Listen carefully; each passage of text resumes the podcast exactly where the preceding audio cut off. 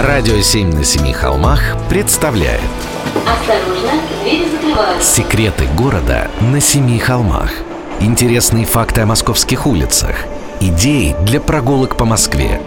Филипп Смирнов знает об этом городе все Прогулки со Смирновым. Здравствуйте, с вами Смирнов Филипп.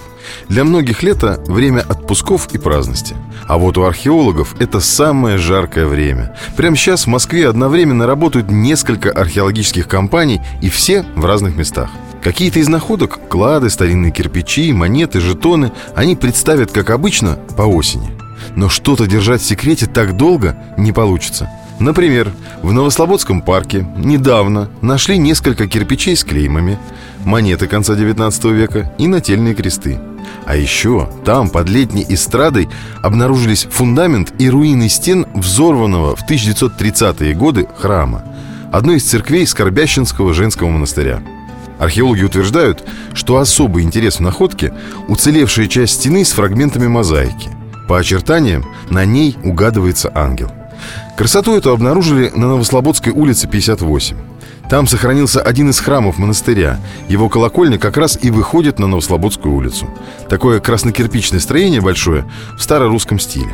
Скорбящинский монастырь построили не так уж и давно, в середине 19 века, когда местность здесь была еще сельской и незастроенной. И был он известен на всю дореволюционную Москву.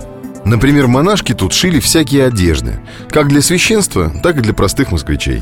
И пользовались они большим спросом.